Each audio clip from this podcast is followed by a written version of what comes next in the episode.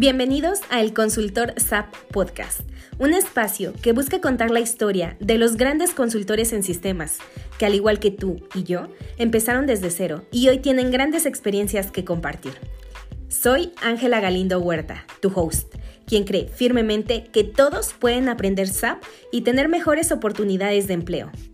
Prepárate y disfruta. Comenzamos.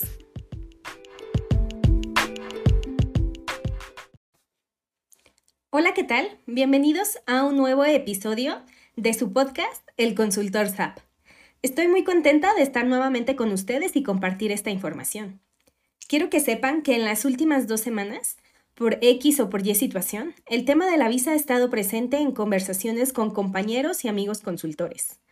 Así que decidí realizar este podcast y compartir con ustedes por qué deberían de tramitar su visa si son consultores SAP especialmente si van comenzando y aún no han hecho este trámite.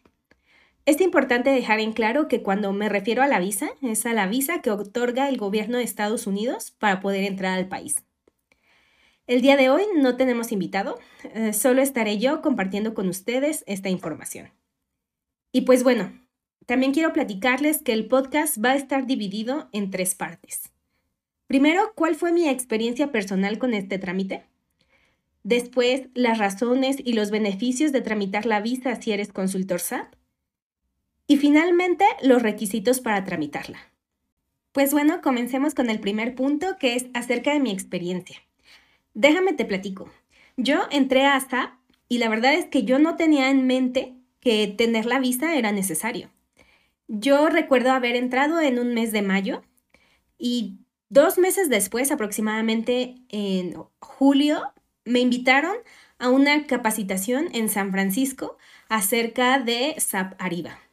Y pues bueno, yo para esa fecha no tenía la visa, no tenía idea de cómo hacer el trámite, no tenía tampoco en mi presupuesto hacer el pago de esa visa, ¿no? Sin embargo, pues me dijeron que todavía yo tenía tiempo porque la capacitación iba a ser en el mes de septiembre. Y pues bueno, como se podrán imaginar, yo había entrado en mayo y en julio me invitan a una capacitación a San Francisco, pues fue una experiencia muy grata y tenía yo sentimientos encontrados, la verdad.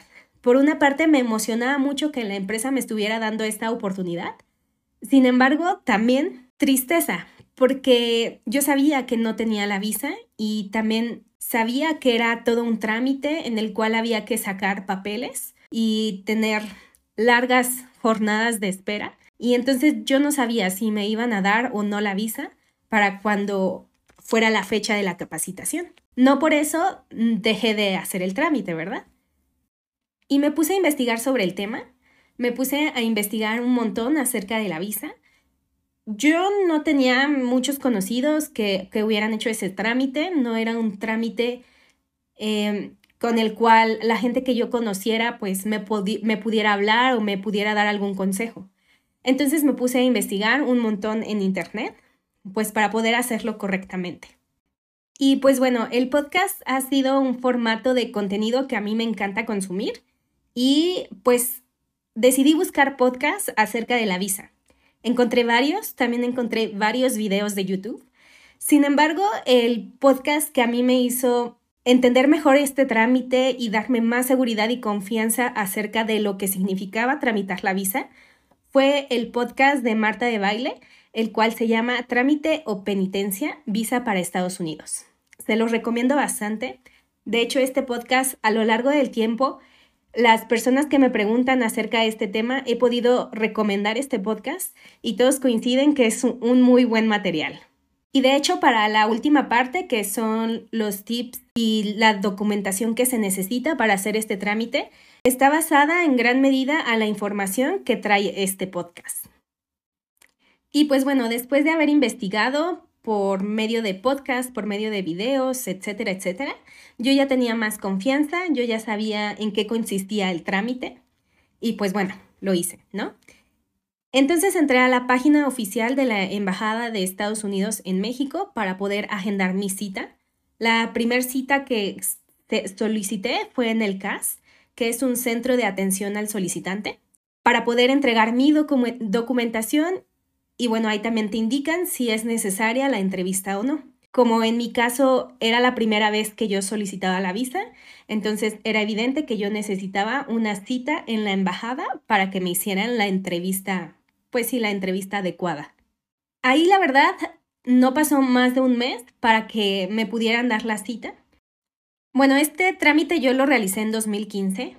Yo recuerdo que para generar mis citas yo lo podía hacer en dos días diferentes por ejemplo, un día agendar para el CAS, donde haces la entrega de papeles, y otro día agendar para la entrevista en la embajada. Sin embargo, la recomendación es siempre pues hacerlo en el mismo día, ya que pues son trámites diferentes, son localidades diferentes y pues bueno, para que dediques todo tu día a hacer ese trámite. Y una vez estando en el CAS, la cita me la dieron, me indicaron perfectamente el horario y el lugar del CAS también me indicaron con bastante claridad los documentos que yo tenía que llevar. Y pues fue así, ¿no? Cuando yo llegué, era mucha gente, sin embargo, el trámite es un trámite rápido, porque tienes tú una cita a un horario definido y pues bueno, por más gente que haya, el trámite sí, la verdad que, que en el CAS de la Ciudad de México sí fue un trámite bastante rápido. En el CAS es simplemente una cuestión de trámites donde te toman foto, te reciben documentos, eh, adquieren tu información y nada más, ¿no? No hacen ningún tipo de entrevista. Pero ya en la embajada es cuando pues te entran los nervios, porque ahí sí es esta parte de te van a hacer la entrevista y en ese momento van a decidir si te van a dar la visa o no. Y pues sí, sí genera nerviosismo, a pesar de que yo ya me había preparado, yo ya tenía mucha información, yo sabía a lo que iba y sabía que las posibilidades de que me dieran la visa eran altas. A pesar de todo eso, pues sí, siempre surge el nervio. Y pues bueno, yo decidí optar por pues un tipo de vestimenta bastante pues godín, pues de oficina, ¿no? Una camisa con un pantalón de vestir y unos tacones, nada nada exuberante, nada fuera de lo normal pero tampoco nada casual, ¿no? También llevaba una bolsa de vestir y punto. No era un atuendo ni extravagante ni, ni casual. Al momento de llegar a la Embajada de Estados Unidos, pues al igual que en el CAS, hay mucha gente, muchísima gente, demasiada gente. Pero todo siempre muy ordenado, muy... Hay señalamientos muy claros de hacia dónde debes dirigirte, cuáles son las áreas de espera y hay también muchos oficiales que te guían. El trámite no duró mucho tiempo, a pesar de que había mucha gente, de igual manera todo fue muy rápido y fue muy ágil. Primero te hacen esperar un poquito en la parte de afuera de la embajada, donde pues sí haces la fila y pues preparas tus documentos, ¿no? Para que todo esté listo. Después ya te hacen pasar a la embajada con la persona que te va a entrevistar. Y pues ya, después está toda una serie de tipo casillas con los entrevistadores y la gente entrevistándose en esa línea, en esa misma línea, y pues tú estás haciendo fila unos metros atrás. Así que puede ser el caso, ese fue mi caso, que yo llegué y había una persona en entrevista. Entonces yo escuché las preguntas que le hacían a esta persona y pues también escuché el resultado. Y el resultado para esa persona en ese momento fue que le habían negado la visa, ¿no? Entonces imagínense, mis nervios incrementaron, ¿no? De pensar que, la persona de enfrente eh, le había sido negada la visa. Y pues llegó mi momento, ¿no? Esta persona se retiró, no pasó mucho tiempo, fue realmente rápido y pues ya fue mi turno. Recuerdo que la entrevista empieza con datos básicos acerca de, pues acerca de ti y acerca de a dónde vas a viajar, por qué vas a viajar y quién va a hacer, pues el pago de los gastos cuando tú estés en esa situación. Y en mi caso, pues yo iba con mucha seguridad porque yo iba directamente porque la empresa a la que, con la cual yo trabajaba me estaba dando una capacitación en San Francisco. Entonces me preguntan, ¿a dónde vas? Yo lo digo así en general, a San Francisco, a el motivo, a una capacitación, dado que la empresa en que laboro, pues me la está ofreciendo, ¿no? No tuve que dar una dirección específica de, de un hotel o pues sí de un lugar súper específico. Fue algo muy general y pues así, así fue mi entrevista.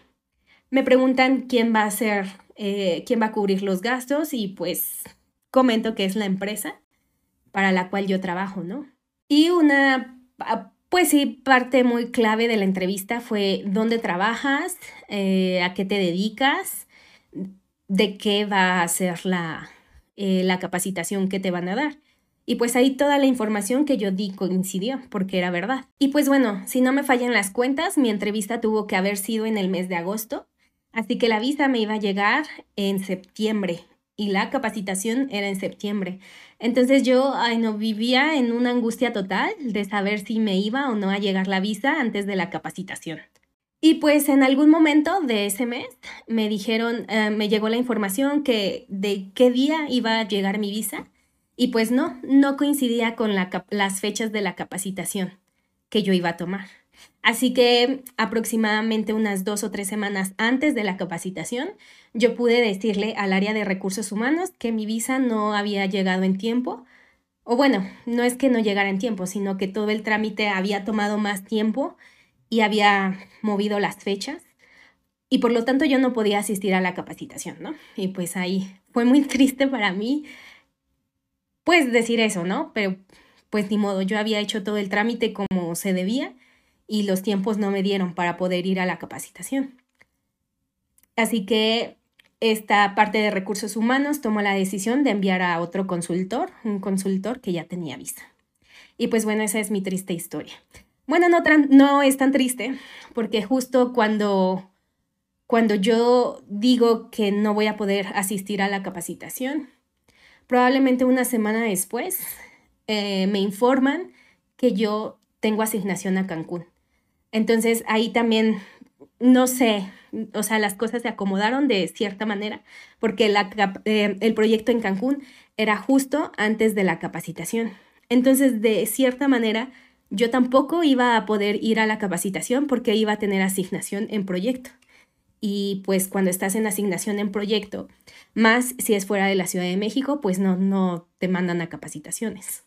Y pues e, esa fue mi historia. No me fui a Estados Unidos, me quedé en un proyecto en Cancún y pues esa fue mi historia eh, con respecto al trámite este de la visa.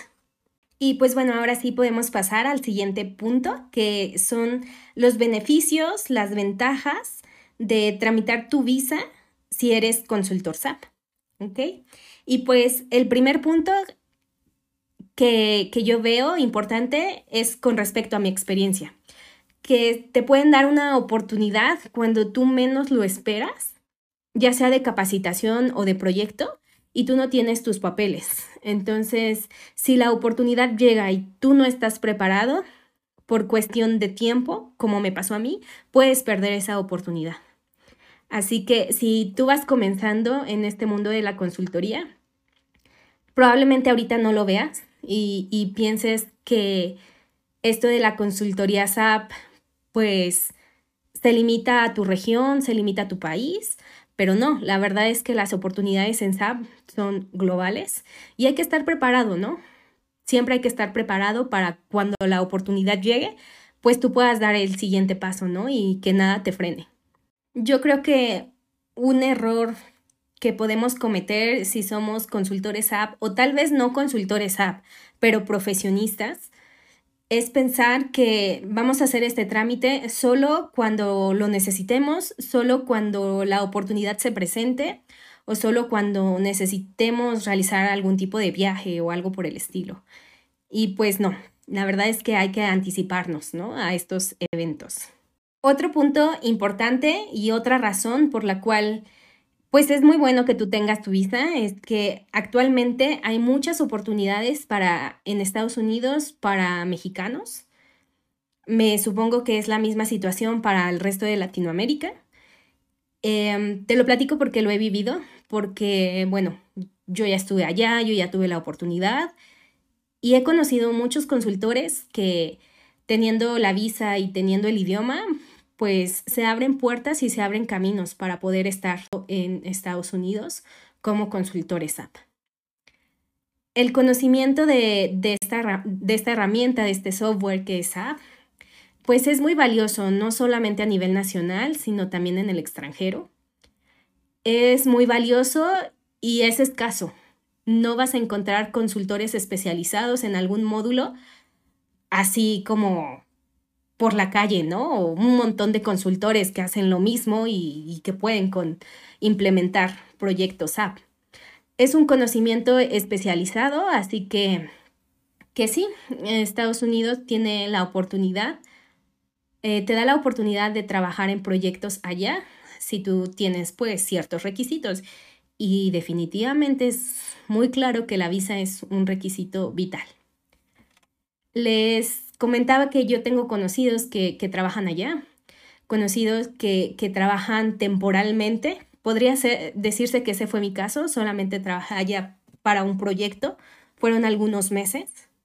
Y así hay conocidos que, son contratados aquí en México, sin embargo las implementaciones se realizan en Estados Unidos y pueden hacer ese, pueden ingresar al país con su vista de, turista o de negocios, ¿no? Que es la, la visa de la cual yo estoy hablando ingresan al país, eh, no trabajan para Estados Unidos, no, trabajan para México.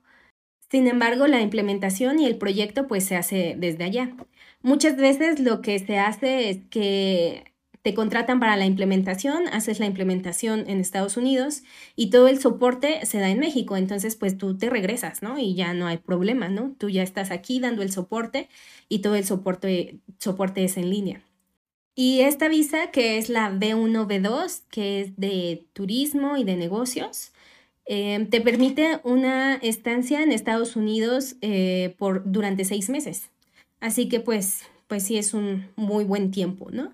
Y hay muchos consultores que hacen implementaciones en menos de ese tiempo y pues regresan a México. Eh, aclaro, siendo contratados desde México. Pero también conozco consultores que han inmigrado a Estados Unidos y ya trabajan eh, de fijo en Estados Unidos como consultores app. Y pues bueno, quiero compartirles también otra situación de un consultor para que no nos pase, ¿verdad? Este consultor fue a Estados Unidos a hacer una implementación de SAP. Como les comenté, la visa te da seis meses para poder estar allá. Él, por la cuestión de tiempos y la cuestión de presión de trabajo y demás, no pudo regresar antes de los seis meses a México y se quedó por más tiempo, ¿no? En Estados Unidos. Eso ya cae en esta parte ilegal eh, completamente. Si tú excedes el tiempo que tu visa te permite, pues tú ya estás cayendo en, en lo ilegal, ¿no? Y pues él terminó su proyecto, un, tiempo después, pasado esos seis meses, y regresó a México, ¿no? Eh, su visa vence y él está eh, en México ya. Y cuando hace la renovación de la visa, pues ya se la niegan, ¿no? Por esta parte. Y, y, pues habían ya pasado muchos años. Se la negaron dos veces después de ese evento. Y pues hasta ese momento que, en el cual yo estuve trabajando con él en ese proyecto, pues no, no había podido recuperar su visa, ¿no? Y pues para que no nos pase, ¿no? Y pues siempre hay que respetar el tiempo que, que tu visa pues te permite estar legalmente en el país, ¿no? En con este ejemplo yo quiero mostrarles que pues hay que hacer las cosas correctas. Al final del día el consultor no tenía la intención de quedarse en Estados Unidos no, o sea, esa no era su intención. Su intención era terminar el proyecto y regresar a México, y fue lo que hizo. Sin embargo, pues no lo hizo en tiempo, no lo hizo en forma y tuvo que pagar las consecuencias de sus actos.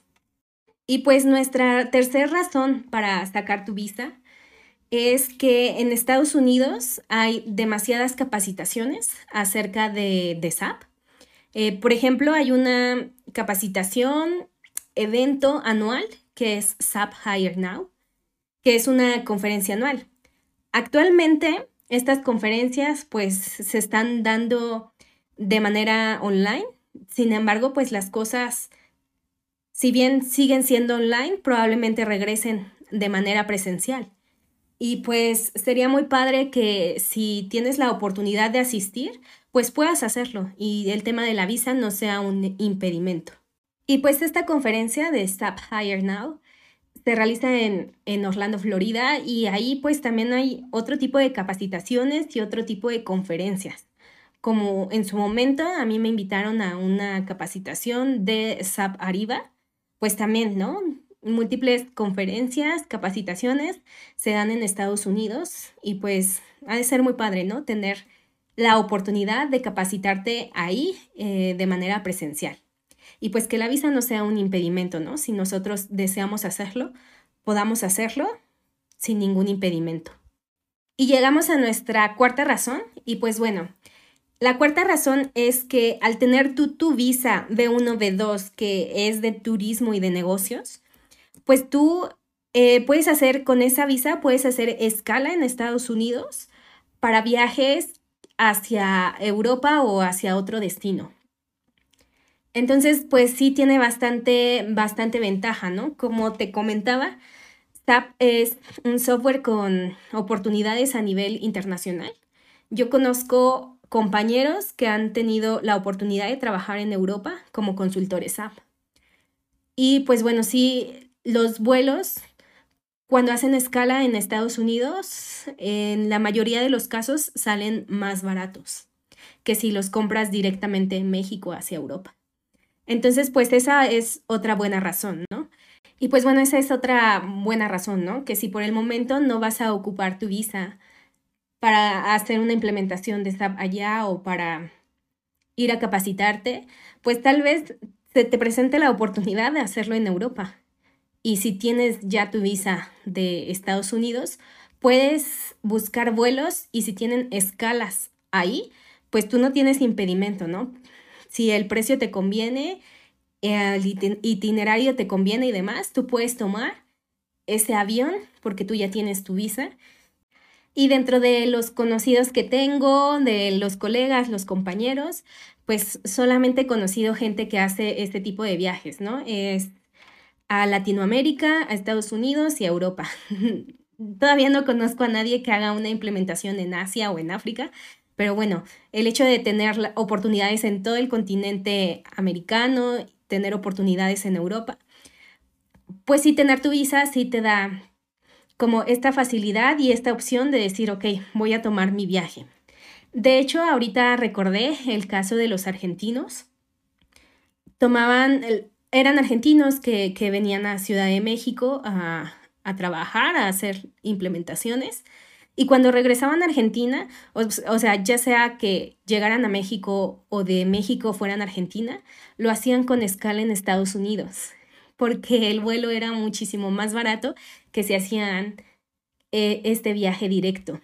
Y que si era muy pesado, ¿no? Era eh, demasiadas horas de vuelo, irte a Estados Unidos, o sea, como pensándolo así, irte al norte y luego irte al sur pues sí era más vuelta para ellos, eran más horas de viaje, pero el ahorro económico por la escala que hacían en Estados Unidos, pues era significante.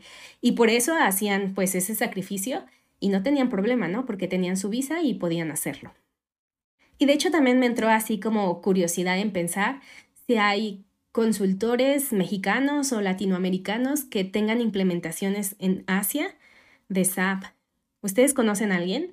Sí, sí, cuéntenme, porfa cuéntenme, escríbanme. Igual y los contactamos para hacer un podcast, ¿no? Sería algo súper interesante saber si hay consultores latinos eh, que se fueron hacia Asia a hacer una implementación SAP.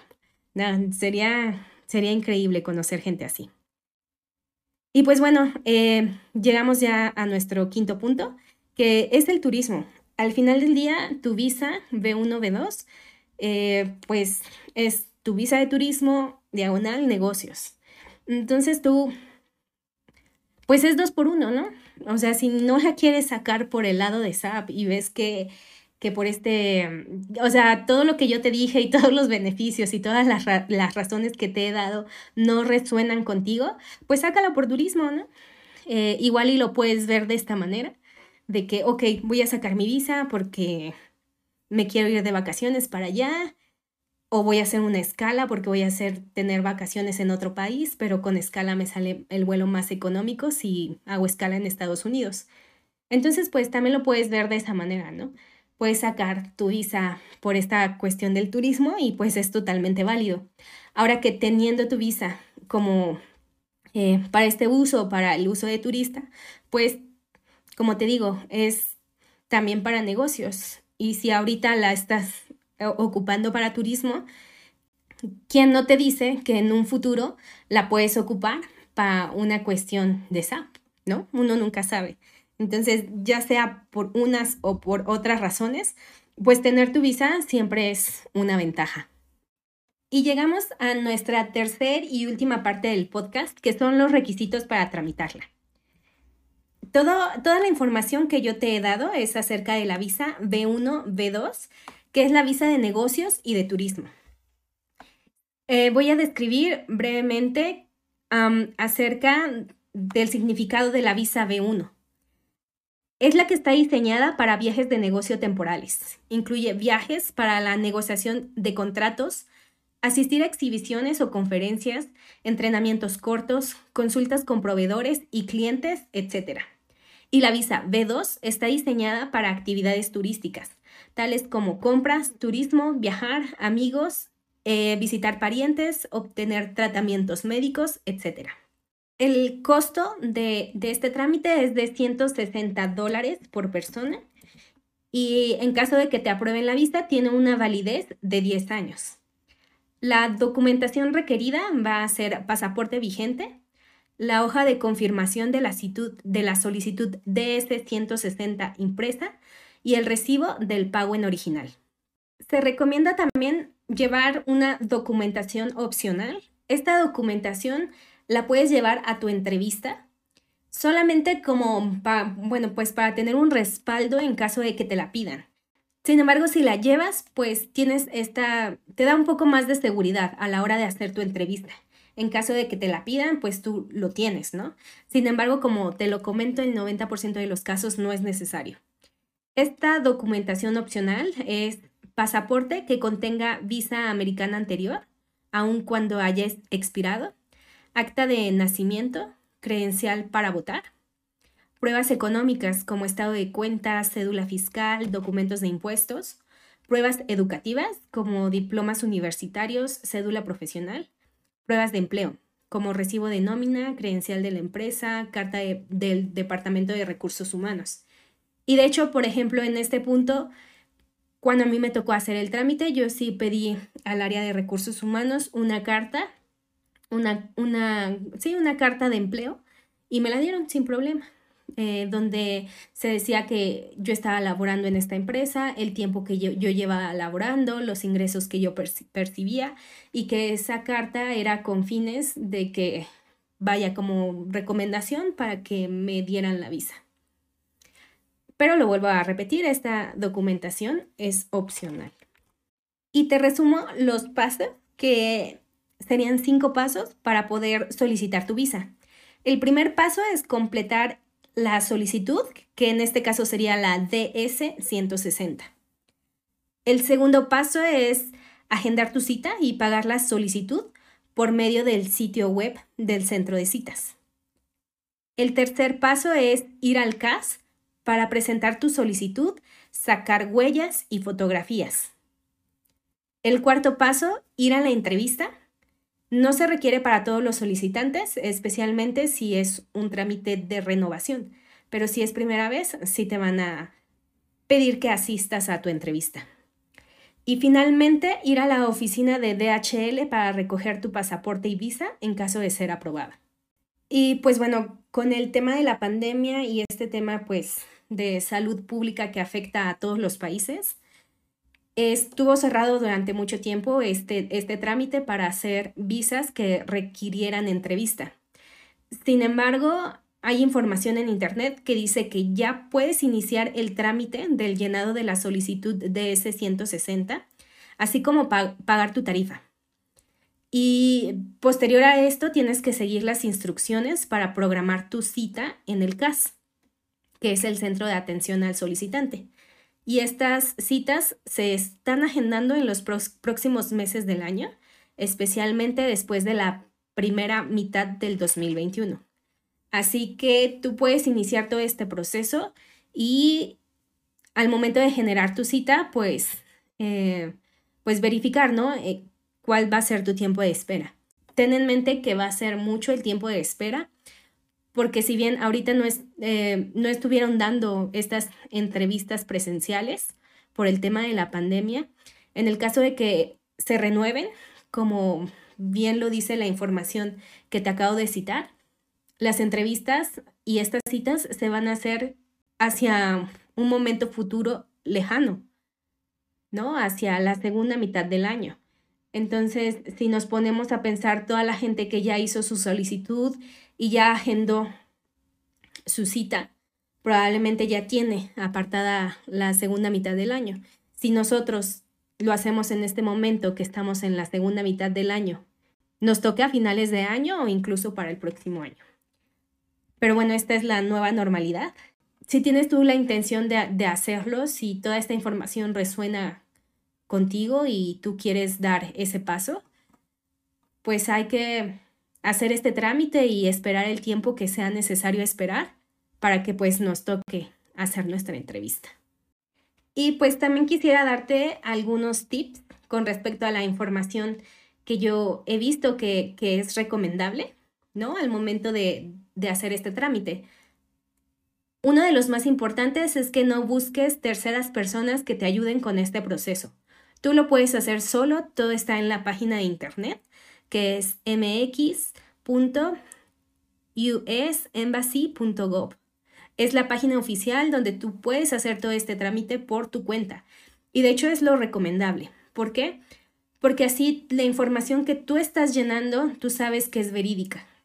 Y al momento de hacer la entrevista, no va a haber contradicción en la información que estás diciendo. De hecho, en esta información que te comenté que, yo ya había investigado, mencionan que la mayoría de los errores son antes de la entrevista, por pagar a terceros en llenar esta solicitud, ya que ponen información errónea. Por ejemplo, en los documentos no pones que tienes ciertos familiares viviendo en Estados Unidos y llega la entrevista y mencionas que sí los tienes. Entonces ahí hay una mentira que pues es muy evidente porque no coincide la información de los documentos a la información que estás diciendo. Y pues eso nunca va a sumar puntos a tu entrevista, ¿no? Em, la otra recomendación es siempre decir la verdad, nunca mentir. Como yo te lo comenté, eh, cuando yo saqué mi visa, yo no tenía una posición privilegiada. Em, estaba yo comenzando mi carrera profesional. Yo ganaba muy poco, yo ganaba menos que cualquier persona porque yo iba iniciando, ¿no? Sin embargo, esa sinceridad eh, fue la que pues hizo que, me, que me aceptaran la visa, ¿no? Entonces, pues nunca mientas, ¿no? Siempre sé sincero en toda la información que estás dando. Incluso si tú tienes familiares en Estados Unidos, pues bueno, se comenta bien se sabe que la mayoría de los mexicanos tienen familiares en Estados Unidos. Así que si tú dices con toda honestidad que tienes familiares allá, pero tu intención no es quedarte, pues no creo que haya ningún problema, ¿verdad? Y pues la otra recomendación es que compruebes que tienes lazos fuertes para quedarte en México, que estudias en México, que tienes un trabajo y no estaría de más que te dieras una vuelta por el podcast que te mencioné de Marta de, Baile que se llama Trámite o Penitencia, Visa para Estados Unidos. Ahí podrás encontrar información directamente del vicecónsul de visas que se llama Elliot Carmen. Es un podcast, ya tiene sus años, eh, fue en 2013, bastantes años que salió ese podcast. Sin embargo, te da bastante claridad de todo el proceso de la visa y de muchas de las preguntas que te pueden hacer. Yo en este podcast traté de hacer un resumen de toda esa información y enfocarlo específicamente a los consultores app, pero sí, la verdad es que yo te recomiendo bastante ese podcast.